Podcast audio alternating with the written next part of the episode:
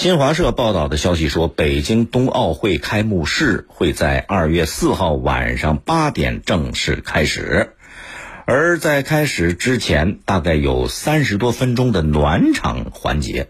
哎，暖场环节，您知道是什么节目表演吗？在一月二十二号的彩排中，暖场环节居然是广场舞，表演的最小是五岁，最大的七十多岁，啊，他们尽显。不同的风采，表达着国人对北京冬奥会的期待。跟以前的冬奥会暖场环节相比较，这次北京冬奥会的暖场环节，把代表普通群众日常生活一角的广场舞纳进去了，所以很多人称赞这种做法特别接地气。其实呢，广场舞暖场冬奥会开幕式也一点不让人意外。为什么呢？因为之前北京就曾经发布过“一起向未来”广场舞，并且在全国范围内进行推广，大家就通过一起跳这个广场舞，一起向未来啊！这已经成为冬奥会，这个为冬奥会的举办烘托了一个特别好的氛围。事实上，甭管是举办冬季奥运会还是夏季奥运会，初衷之一是什么？初衷之一就是为了体现相互理解、友谊长久、团结一致和公平竞争的这样一个奥林匹克精神。其实广场舞这些年大家也都看得到，它作为咱们国家，呃，城市化进程当中的，这算是一种公共文化产品吧。尤其是这几年，已经融入到普通大众的日常生活当中。你看看，出门看看哈，无论是公园里边的空地，还是城市当中的广场，都有跳广场舞的。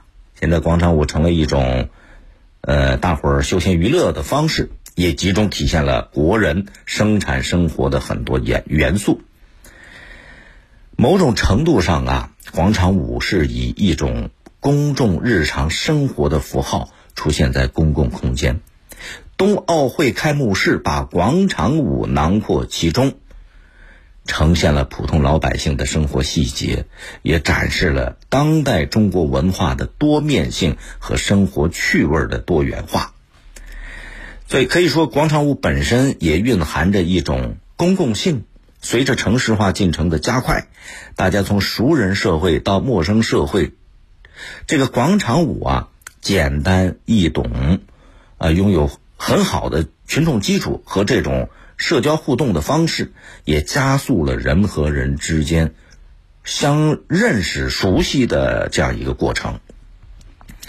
而在这个过程当中呢，这个大家通过相互交流、沟通、了解，寻求和强化某种身份认同。你看，这个也是跟奥林匹克精神契合的。再进一步看，全世界的观众都可以通过看这种表演，了解中国社会这些年发生的变化，啊，了解咱们国家普通老百姓的生活细节，也能达到一种多元的文化交流沟通，包括加深理解的目的。另外，广场舞给冬奥会开幕式暖场，也不是单纯的以老年人群的形态表现。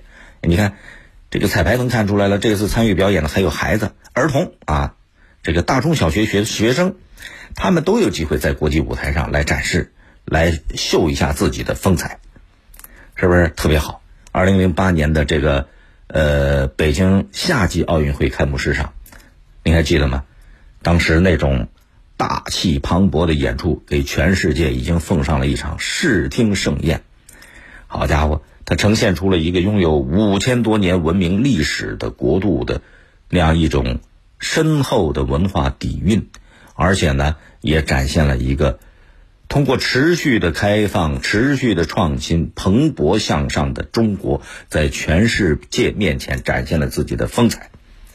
那眼看着冬季奥运会又来了，即将举行的北京2022年冬季奥运会开幕式又一次刷新大家的眼球。哎，你看这个冬季奥运会非常大胆的，也非常亮眼的，把咱们普通老百姓的日常生活。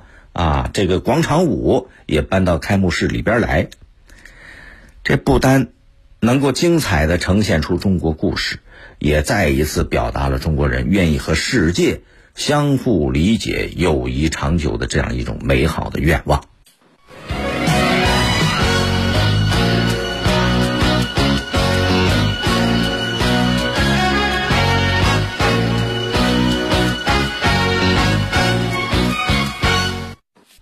网红探店开箱测评好物分享，你发现这些年种草经济蔚然成风，啊，主打真实体现，这个客观分享的种草笔记影响了很多人的消费决策，但是拔草笔记也成了很多人避坑指南。这里边有一些品牌商家瞄准商机了，把软文贴上种草笔记的标签进行推广营销，甚至招募写手代写代发种草笔记，套路很多啊。里边的虚假宣传、夸夸大其词、诋毁竞争产品，侵害的是用户的切身利益，也透支了种草经济的信任。所以，分享和营销得有个边界，是吧？这个怎么样铲除夹带私货这种软文推广的假草？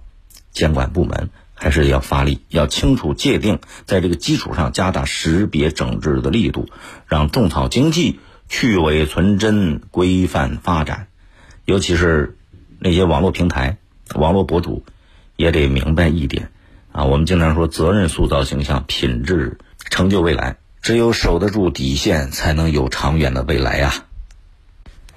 更多内容，请下载荔枝新闻和我苏客户端。你也可以关注江苏新闻广播的官方微博、微信。更多广播节目。优选音视频和大蓝鲸商城，请登录大蓝鲸 APP。大林评论在大蓝鲸上推出音频产品，每天更新，欢迎您搜索订阅收听。再会。